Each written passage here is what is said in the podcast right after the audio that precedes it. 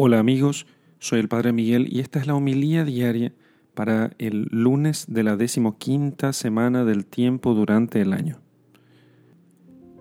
Lectura del Santo Evangelio según San Mateo, capítulo 10, versículos 34 al capítulo 11, versículo 1.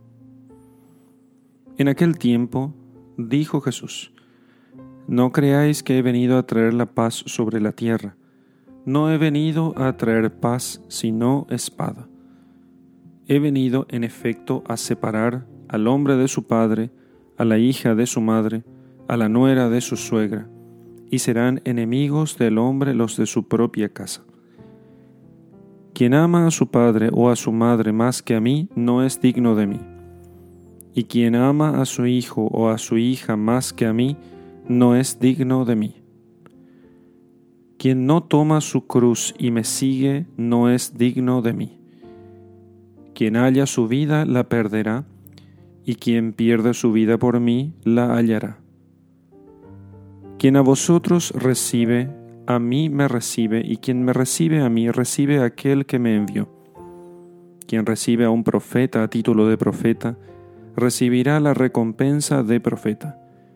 Quien recibe a un justo a título de justo, recibirá la recompensa del justo. Y quien quiera diere de beber tan solo un vaso de agua fría a uno de estos pequeños a título de discípulo, en verdad os digo, no perderá su recompensa. Cuando Jesús hubo acabado de dar así instrucciones a sus doce apóstoles, partió de allí para enseñar y predicar en las ciudades de ellos. Palabra del Señor. Gloria a ti, Señor Jesús. En el Evangelio de hoy vamos a meditar un poco más sobre esto de la paz y la espada.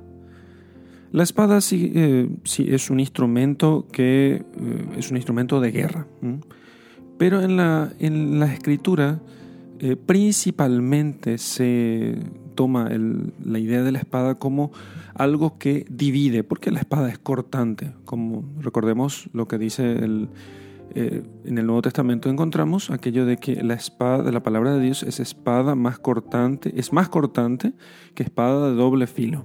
O sea, divide, la espada divide.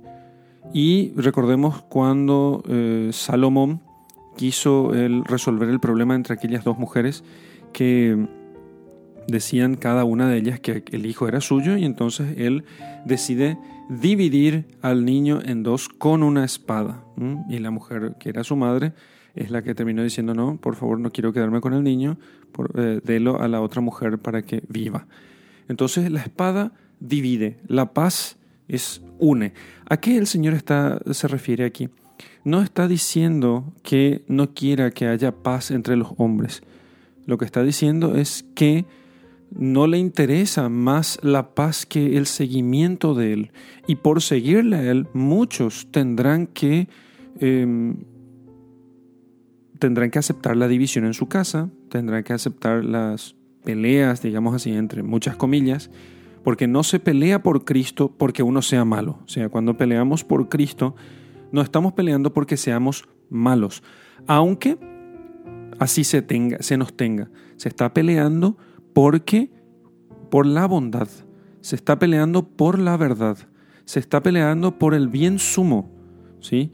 Y entonces el que no quiere seguir a Jesucristo, lo que está haciendo es rechazar el bien sumo.